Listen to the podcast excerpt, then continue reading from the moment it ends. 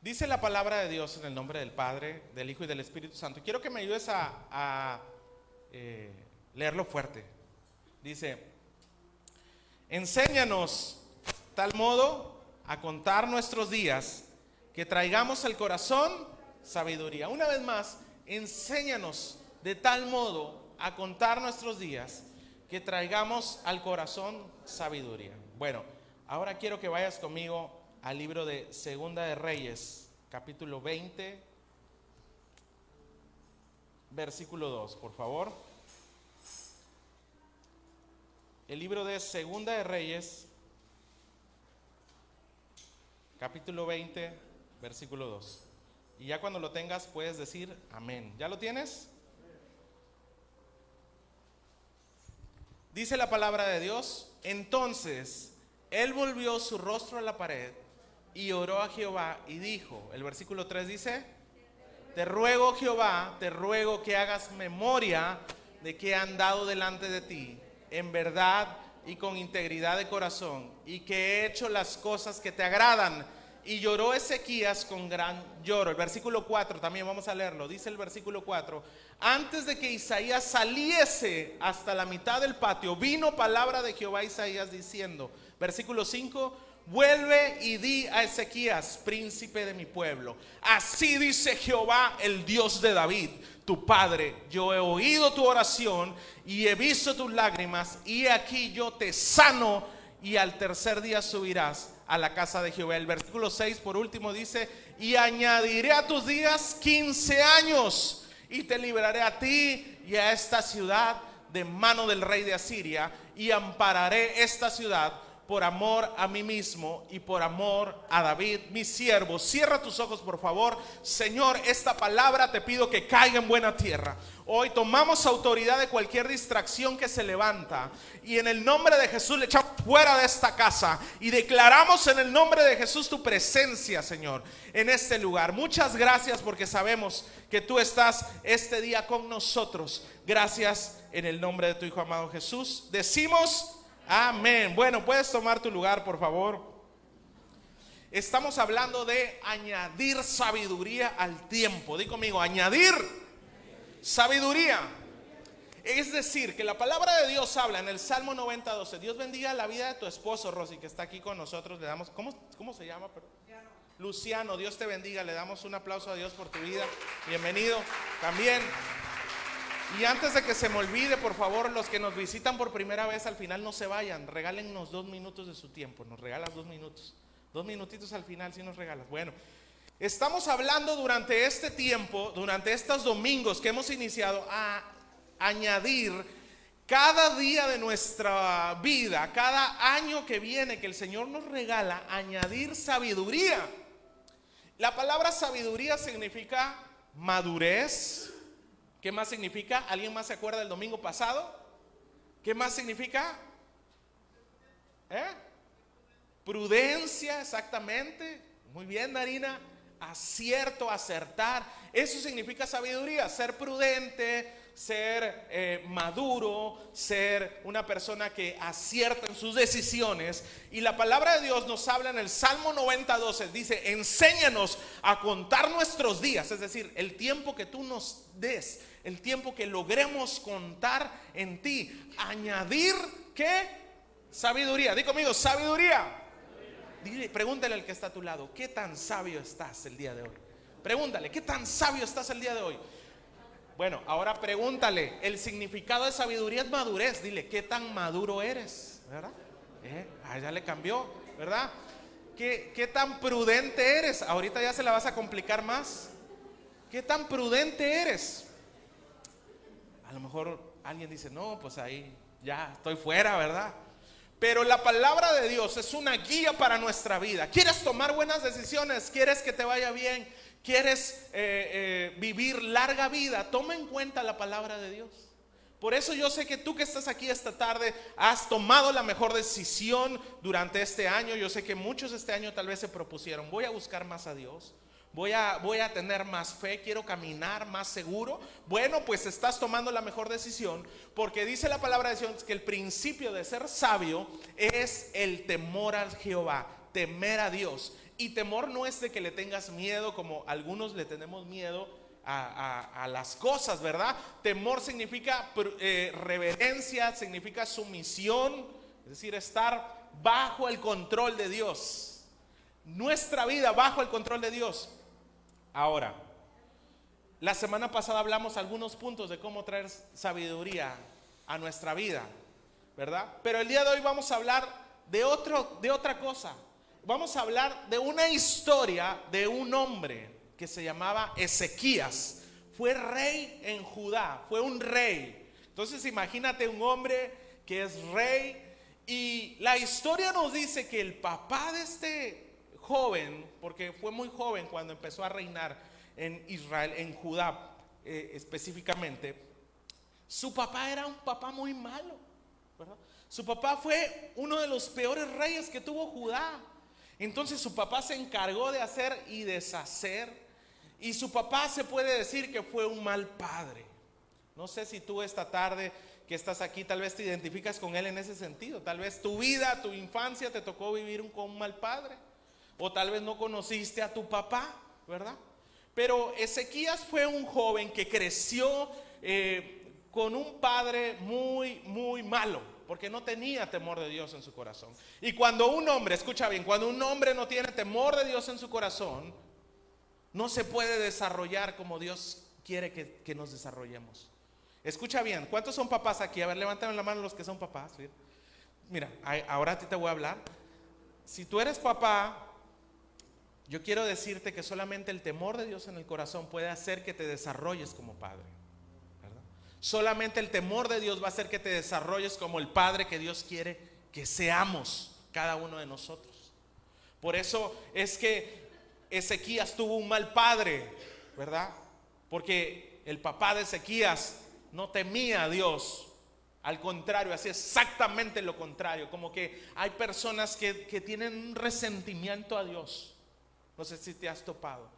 Hay personas que tienen el corazón endurecido porque hay un resentimiento en contra de Dios. Y así era el padre de Ezequías. Había un resentimiento en contra de Dios y hacía exactamente lo contrario de lo que tenía que hacer. Pero entonces Ezequías, a pesar de que tuvo un mal padre, di conmigo, a pesar de eso, dilo fuerte, a pesar de eso, él decidió vivir cada día, como dice el Salmo 90, 12, trayendo al corazón que sabiduría. A pesar de que él no conocía la sabiduría de un padre, a pesar de que él no conocía la sabiduría de un padre, él decidió vivir un corazón con sabiduría. Eso quiere decir, amiga y amigo, que tú y yo no tenemos excusas. Muchas veces nos excusamos en nuestra historia pasada. Nos excusamos y parece ser nuestra bandera de navegación. Parece ser que justificamos nuestras actitudes por nuestra historia pasada. No sé si me explico es que si yo no tuve un padre, es que eh, como tuve un padre ausente, es que por esta situación, por eso estoy así. Pero Ezequías, a pesar de que había tenido un muy mal padre, él decidió cambiar la historia para él mismo. Ahora quiero, quiero llevarte a que digas esto conmigo. Cierra tus ojos y di conmigo, yo voy a decidir cambiar la historia de mi vida. No, no, pero dilo fuerte. Voy a decidir cambiar la historia de mi vida. Ezequías lo decidió, a pesar del padre que tuvo. Él decidió cambiar la historia. Él dijo, yo no voy a vivir como vivió mi padre. Y la palabra de Dios nos hace la introducción de la historia de Ezequías en el capítulo 18. Mira, quiero que veas brevemente y rápidamente, Segunda de Reyes, hay unas dos hojas atrás, capítulo 18. Y dice la palabra de Dios, muy rápidamente voy a leerlo, sígueme por favor, porque es bien interesante esto. Al tercer año de Oseas, hijo de Ela, rey de Israel, comenzó a reinar Ezequías, hijo de Acaz, rey de Judá. Cuando comenzó a reinar de 25 años y reinó en Jerusalén 29 años, el nombre de su madre fue Abí, hija de Zacarías. Hizo, ¿qué fue lo que hizo? lo recto ante los ojos de Jehová, conforme a todas las cosas que había hecho David su padre. Está hablando de su bisabuelo, de su tatarabuelo, no de su padre, sino de su bisabuelo. Y el versículo 4, mira lo que dice, él quitó los lugares altos. ¿Qué hizo? Quitó los lugares altos. ¿Qué más hizo? Quebró las imágenes. ¿Qué más hizo? Cortó los símbolos de acera y los hizo pedazos. La serpiente de bronce que había hecho Moisés, porque hasta ese entonces le quemaban incienso los hijos de Israel y la llamó Neustán. Esto es cosa de bronce. Fíjate lo que hizo. Fíjate lo que hizo este hombre que se llamaba Ezequías. Este hombre lo que hizo es, dijo, bueno, todo lo que mi familia ha hecho, todo lo que mi padre ha permitido en su vida, todo lo que la historia en mi casa ha ocurrido, yo la voy a cambiar. Y él agarró y lo primero que hizo fue empezó a purificar, di conmigo, purificar, purificar su casa, purificar su vida y por consecuencia purificar el pueblo que ahora gobernaba. Wow. Imagínate ese hombre, un joven de 25 años, que ahora se levanta y dicen, hey, todo lo que hemos hecho que no le agrada a Dios en este lugar va a cambiar. Fíjate qué valor. Todo lo que hemos hecho en este lugar que no agradaba a Dios va a cambiar. Yo voy a cambiar, me voy a encargar de que la historia sea otra. Y una de las cosas que hizo fue que empezó a sacar Dice el versículo 4, quitó los lugares altos. ¿Qué son los lugares altos? ¿Alguien aquí le suena algo eso? Los lugares altos son los lugares donde las personas subían y hacían, hagas de cuenta que levantaban un Dios. Como ahora, ¿verdad? Que, muchos, que muchas gentes, muchas personas agarran y, levantan una figura de, de lo que sea de madera, de yeso, de mármol, la suben y la ponen en un lugar alto. ¿Tú te has dado cuenta que, muchas, eh, muchas figuras están en lugares altos? Eso no es nuevo, eso es, de, eso es de histórico, es de siempre, ¿verdad? En los pueblitos tú vas a ver que en los lugares altos hay imágenes, ¿verdad? En los lugares más altos ponen una imagen y, y, Ezequiel lo que hizo fue, dijo, hey, eso que está ahí, ¿sabes qué? Yo voy a terminar con eso. Amén. Yo no sé a quién Dios le está hablando esta tarde, pero yo quiero decirte que si Dios te trajo esta tarde es para cambiar y que tú entiendas que Él quiere cambiar la historia de tu vida. El papá de Ezequiel le había ido mal. El papá de Ezequiel le fue, fue un hombre que le fue mal. Pero ¿sabes por qué fue mal? Porque él permitió que su corazón se contaminara, quitó a Dios del primer lugar y permitió que otras cosas ocuparan el lugar. Y las imágenes, lo que estaba ahora en alto en aquel lugar, era solamente un reflejo del corazón del padre de Ezequías. Hoy quiero decirte que el Señor quiere purificar tu vida. Dile el que está a tu lado, Dios quiere purificarte para cambiar tu vida, para empezar de nuevo, para empezar de nuevo, mira, para empezar de nuevo, a veces vamos a tener que borrar dos, tres renglones de la hoja. A veces vamos a tener que borrar toda la hoja, ¿verdad? A lo mejor Dios quiere borrar muchas cosas en tu corazón este año 2022 y que empieces un año en el que traiga sabiduría al corazón. Amén. Dios quiere que traiga sabiduría. Sabiduría. Ezequías empezó su reinado, empezó su año, empezó su camino de la mejor manera, trayendo sabiduría. Y, el domingo pasado dijimos, el temor de la sabiduría, dice el libro de Proverbios, es el, el principio de la sabiduría. ¿Es qué? El temor a Dios. El principio de la madurez, ¿qué es? El temor a Dios. El principio de la prudencia, ¿qué es? El temor a Dios. Entonces, Ezequías fue un hombre sabio. ¿Cuántos hombres y mujeres sabios habemos acá? ¿Cuántos hombres y mujeres sabios sabemos acá? Que decidimos este año 2022, ¿sabes que Hay cosas que voy a borrar de, mi corazón. Hay cosas, Dios te trajo aquí para decírtelo. Hoy te permitió que vinieras para decirte, hey, yo, yo quiero borrar cosas en tu vida que están impidiendo que camines en madurez, que camines en sabiduría, que camines en acierto.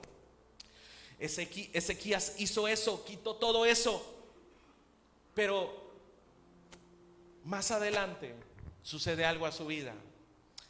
a pesar de que hizo lo correcto, a pesar de que empezó a vivir con sabiduría, a pesar de que empezó a caminar en integridad delante de Dios, sucedió algo en su vida. Dice el capítulo 20. Si me ayudas, vamos a regresar. Regresa ahí un par de hojas ahí. Segunda de Reyes, capítulo 20. Dice, en aquellos días Ezequías cayó, ¿qué? Enfermo de muerte. Aquí es donde se pone complicada la cosa. Aquí es donde se pone complicada la cosa. Porque tal vez lo que pensaríamos es que cuando uno empieza a caminar de manera correcta, las cosas empiezan a salir bien imperfectas, ¿verdad? ¿Cuántos, cuántos hemos pensado así? Pero de repente vienen pruebas a la vida. De repente vienen circunstancias adversas. De repente vienen situaciones difíciles.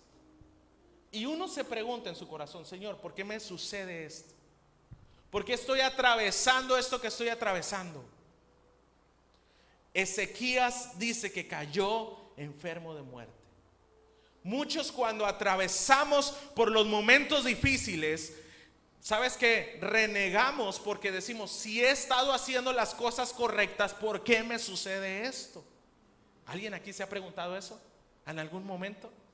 ¿Por qué si, si estoy buscando a Dios, por qué si quiero caminar, parece ser que las cosas no suceden como deberían de suceder?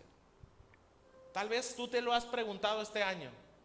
Tal vez tú te lo has preguntado el año pasado. Yo quiero decirte que el día de hoy el Señor tiene una respuesta para tu corazón. La historia dice que cuando cayó de muerte, fíjate, cuando cayó de muerte, dice el versículo 1, y vino el profeta Isaías, hijo de Amós, y le dijo, Jehová dice así, ordena tu casa, ¿por qué? Porque morirás y no vivirás. Qué tremendo. O sea, está enfermo Ezequías. Y ahora, aparte de que está enfermo, de que se siente mal, viene un hombre de Dios, el profeta Isaías, viene y le dice, ¿sabes qué? Te vas a morir prepárate. ¿Qué haríamos tú y yo si recibimos una palabra así? ¿Verdad? ¿Cuántos quieren recibir una palabra así este año? Nadie, ¿verdad? Ya que está a tu lado, yo no. Dile, yo no. Discúlpame, pero yo. Pero de repente parece ser que, que las cosas vienen, todos, todos se le junta a Ezequías. Aparte de que está enfermo, ¿sabes qué otra cosa está sucediendo? Aparte de que está enfermo, la historia de Ezequías dice que un rey viene y lo rodea, rodea la nación de Judá donde él reinaba. Así que ahora no solamente está enfermo, sino que está enfermo y está rodeado por el enemigo. ¿Te imaginas eso? ¿Cuántos se han sentido así en este tiempo? Súbele misa, por favor. ¿Cuántos se han sentido así en este tiempo? Que de repente pasamos por, parece ser que pasamos por una, vamos saliendo de una y, entramos en otra y parece ser que no encontramos la salida porque se nos juntan todas las cosas. ¿Cuántos hemos sentido así alguna vez? Así se sentía Ezequías. Estaba rodeado por el enemigo, estaba enfermo y ahora aparte de eso parece que Dios lo abandonó porque le manda a decir que se va a morir. ¿Qué hubiéramos hecho? ¿O qué hubieras hecho tú?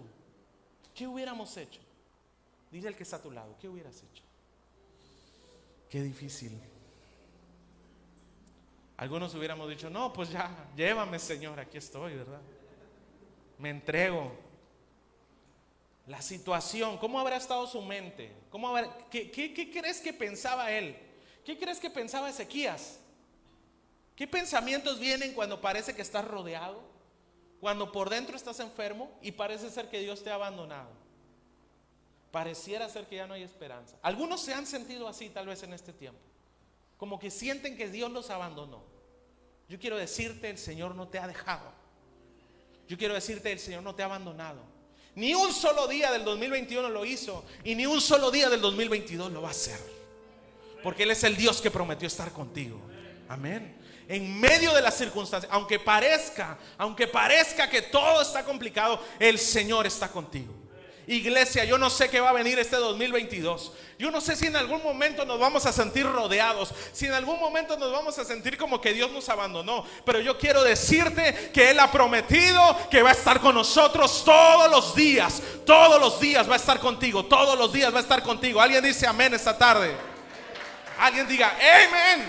Uh, alguien diga amén, Jesus. Aleluya. Él está contigo. Ezequías se sentía que ya había todo terminado. A lo mejor decía Ezequías, no, ya, no tengo trabajo. Los Ezequías modernos, se me acabó la chamba, tengo que pagar la renta, me dio el COVID, ya mejor me dejo morir, ¿verdad? La vida no tiene sentido. Estaba leyendo, apenas ha salido unas noticias de un hombre en Colombia que decidió acabar con su vida. Él no tenía ninguna enfermedad terminal. No había nada por qué acabar con su vida, sin embargo, decidió acabar con su vida, porque muchas veces la opresión del diablo, ¿sabes dónde ocurre? La opresión del diablo sucede en la mente. Amén. Aquí en la mente. Aquí en los pensamientos es donde está tu batalla. Pon tu mano aquí en tu mente, mira, pon tu mano aquí. pon tu mano aquí, por favor. Y di conmigo esto, fuera en el nombre de Jesús. Dilo, dilo. Fuera en el nombre de Jesús, fuera en el nombre de Jesús. Todo pensamiento que el diablo te trae. ¿Sabes qué? Porque a él le fascina traer pensamientos a los hijos de Dios. Pensamientos, eh, ¿cómo se le llaman esos pensamientos? Que son catastróficos, ¿verdad? La Biblia dice que cuando Ezequías recibió esa palabra, él entendió una cosa. Dice el versículo 2, léelo conmigo por favor, Segunda Reyes capítulo 2 dice, entonces él, Ezequías, ¿verdad?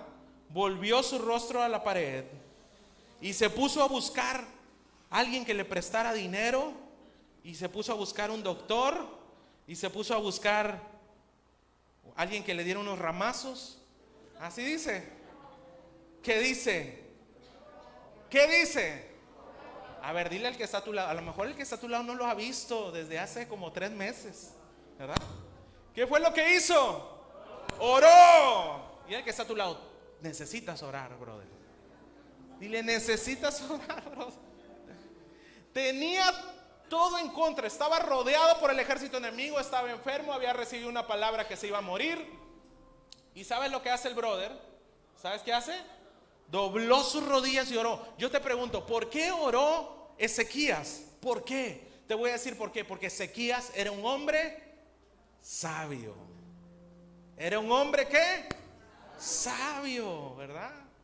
Entonces, ¿qué hace la gente sabia? Yo te pregunto, cuando las cosas se ponen difíciles. ¿Qué es lo que hace la gente sabia? Orar, doblas tus rodillas. ¡Uh! Hay alguien aquí sabio. A ver, déjeme verle la cara, ¿verdad? A ver si veo cara de sabiduría aquí en este lugar. Yo sé que toda la gente aquí que está en Fuente de Vida es gente sabia. Que cuando las circunstancias se complican, ¿sabes qué? No, le, no lo duda ni un momento. Primero doblan rodillas. Y levantan manos y dicen, aquí estoy, papá. Yo puedo estar rodeado, pero aquí estoy. Para venir a conectarme contigo. Porque Ezequías reconocía, fíjate, hay algo que tú y yo necesitamos entender de Ezequías. Ezequías sabía que el poder de la vida y el poder de la muerte, ¿sabes quién lo tenía? ¿Quién lo tenía, Luis? ¿O quién lo tiene? Lo tiene Dios. Dios te bendiga. Bienvenido. Lo tiene el Señor. Entonces, aunque él estaba rodeado por el enemigo, aunque él tenía una enfermedad, y aunque había una palabra que se iba a morir, él dijo, hey, aquí la última palabra la tiene el Señor. Aquí la última palabra no la tiene eh, el que me dio el diagnóstico. Aquí la última palabra no la tiene mi comadre, a que tanto me gusta oír. Aquí la palabra, la última palabra la tiene el Señor. Alguien aquí dice amén esta tarde. Alguien aquí dice amén esta tarde. Uh. La última palabra la tiene el Señor de cualquier circunstancia, de cualquier problema, de cualquier aflicción. Este 2022 camina con sabiduría, trayendo sabiduría al corazón, entendiendo que la última palabra la tiene el Señor. Es que mi esposo ya dijo que esto está muy difícil. Ey, la última palabra la tiene el Señor. Es que mi papá ya me dijo que no se va, que no tiene trabajo. Ey, la última palabra la tiene el Señor. Dile el que está a tu lado. silencio. hay dos, tres aquí que hay que decirles. silencio. Él tiene la última palabra. No importa lo que te haya dicho el médico, no importa lo que te haya dicho el abogado. Uh. la última palabra la tiene el Señor. Y Ezequías dice que oró. Y el versículo 3 es bien interesante porque es la manera en la que Ezequías oró. Dice, entonces volvió su rostro a la pared y oró a Jehová y dijo, ¿qué es lo que dijo? Vamos a descubrirlo. Dice, te ruego Léelo conmigo. Te ruego, oh Jehová, te ruego que hagas memoria de que han dado delante de ti en verdad y con íntegro corazón y que he hecho las cosas que te agradan. Y lloró Ezequías con gran llor. Mira, aquí es donde está el secreto de lo que sucedió en la vida de Ezequías. ¿Sabes cuál fue el secreto? Que tú y yo cuando pasamos por un problema difícil, lo primero que hacemos, a veces oramos, ¿verdad? A veces nos prende el foco y decimos, ah, sí es cierto, voy a orar. Y venimos y oramos, doblamos rodillas, pero lo primero que hacemos, ¿sabes qué hacemos? Es, Señor, si me sacas de este problema, yo, ¿qué? Te prometo, ¿verdad? ¿Cuántos, cuántos, cuántos han orado así? Señor, si tú me sacas de esta circunstancia, yo te prometo. Te prometo que voy a hacer esto. Te prometo que ya me voy a portar bien. Te prometo que voy a ir a la iglesia. Te prometo que voy a cambiar. Te prometo que voy a dejar ya estas cosas. Te prometo. Pero Ezequiel no promete nada. Nada. No promete nada. Él dobla sus rodillas y le dice, Señor, acuérdate. ¿Te das cuenta el cambio? No le dice, mira cómo voy a vivir. Porque prometer es hacia el futuro. ¿Verdad?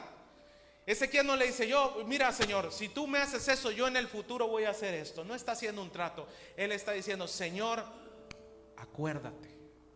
Acuérdate de cómo he vivido porque Ezequías era un hombre sabio que había vivido en integridad, que había vivido con madurez. Y cuando él enfrentó la circunstancia que estaba enfrentando, él recordó, yo he andado delante de Dios de manera íntegra. Yo puedo doblar mis rodillas y puedo decirle, Señor, acuérdate de cómo he vivido. No te voy a prometer nada para adelante. Quiero simplemente que analices mi vida y recuerdes. Yo aquí hago una pregunta. Si tuviéramos que orar como Ezequías y tuviéramos que pedirle a Dios que se acordara de nuestra vida, ¿qué se acordaría el Señor?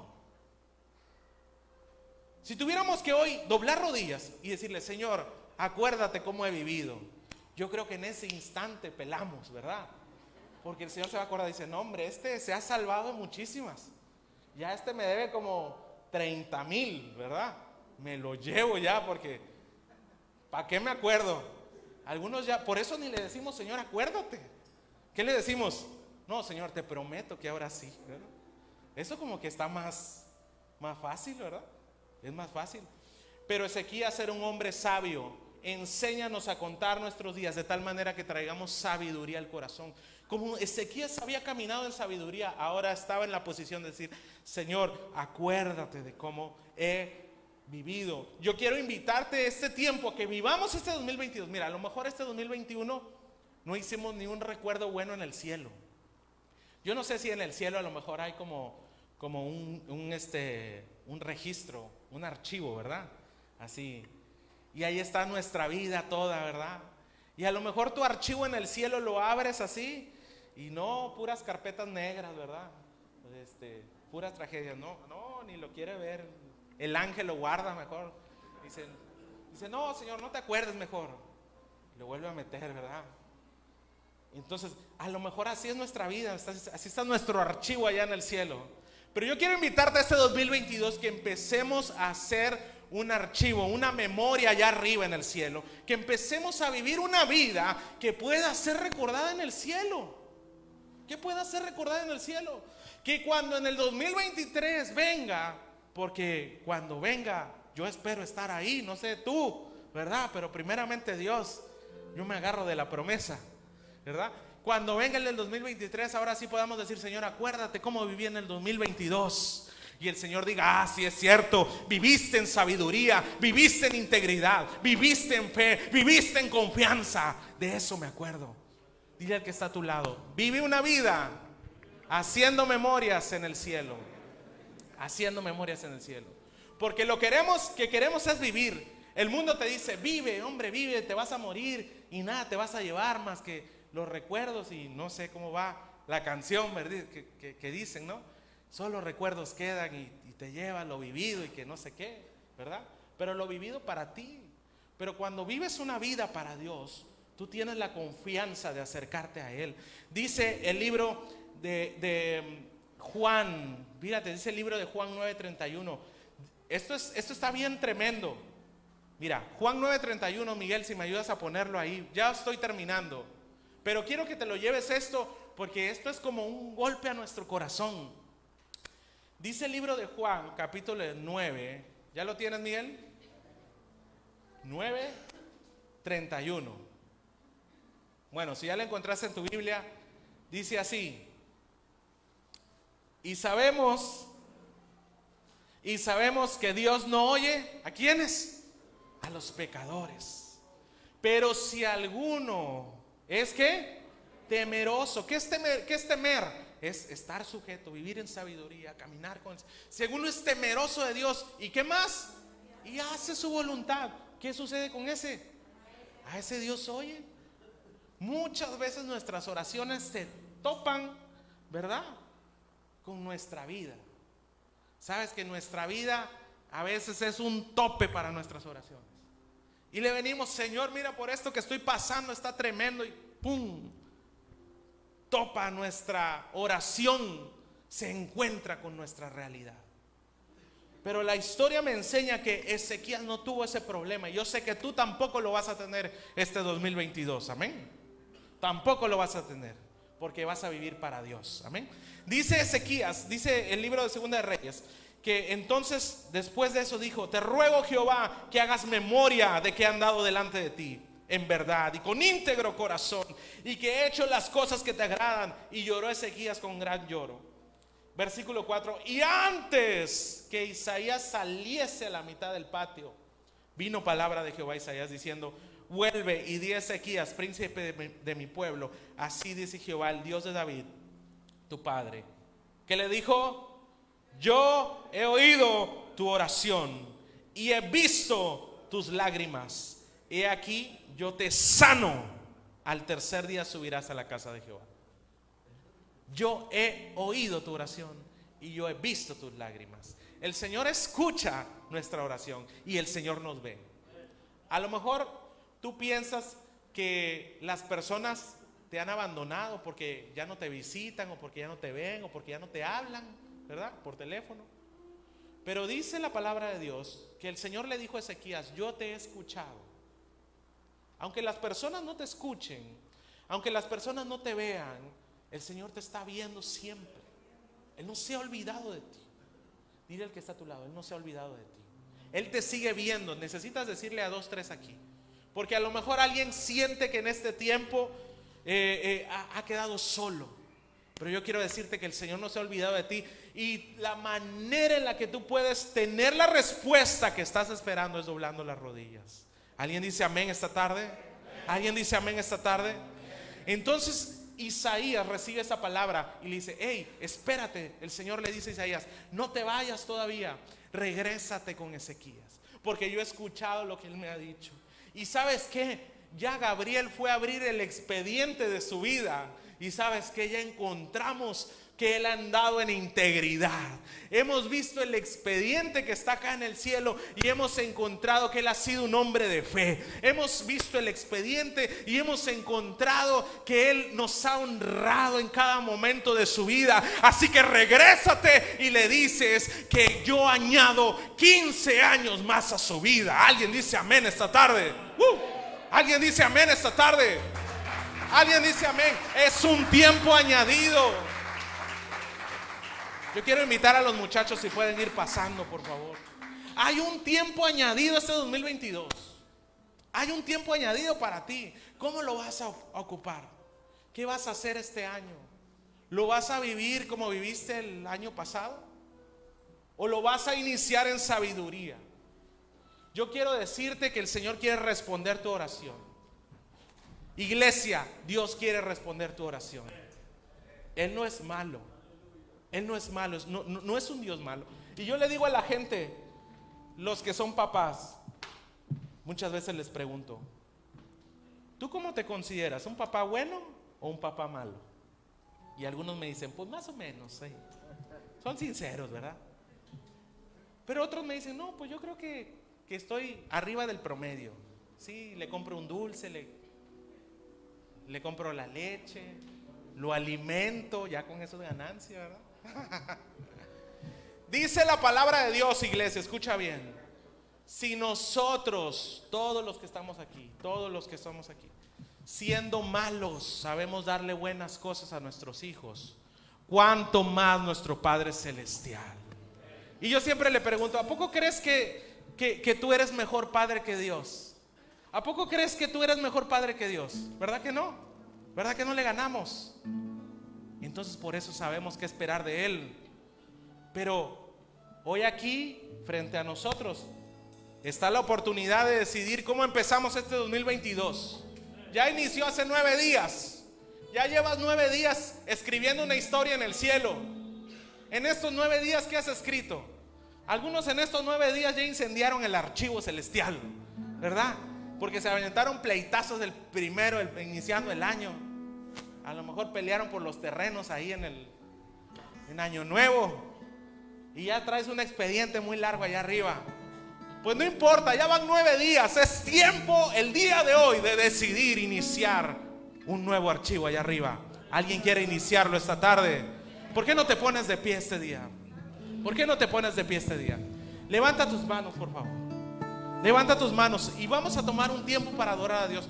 Porque sabes que yo siento la presencia de Dios en este lugar. Yo quiero subir, yo quiero subir a lo más alto que yo pueda, solo para verte. Este canto habla de un cambio en el corazón, un cambio en la vida. Ese es un, canto que desafía.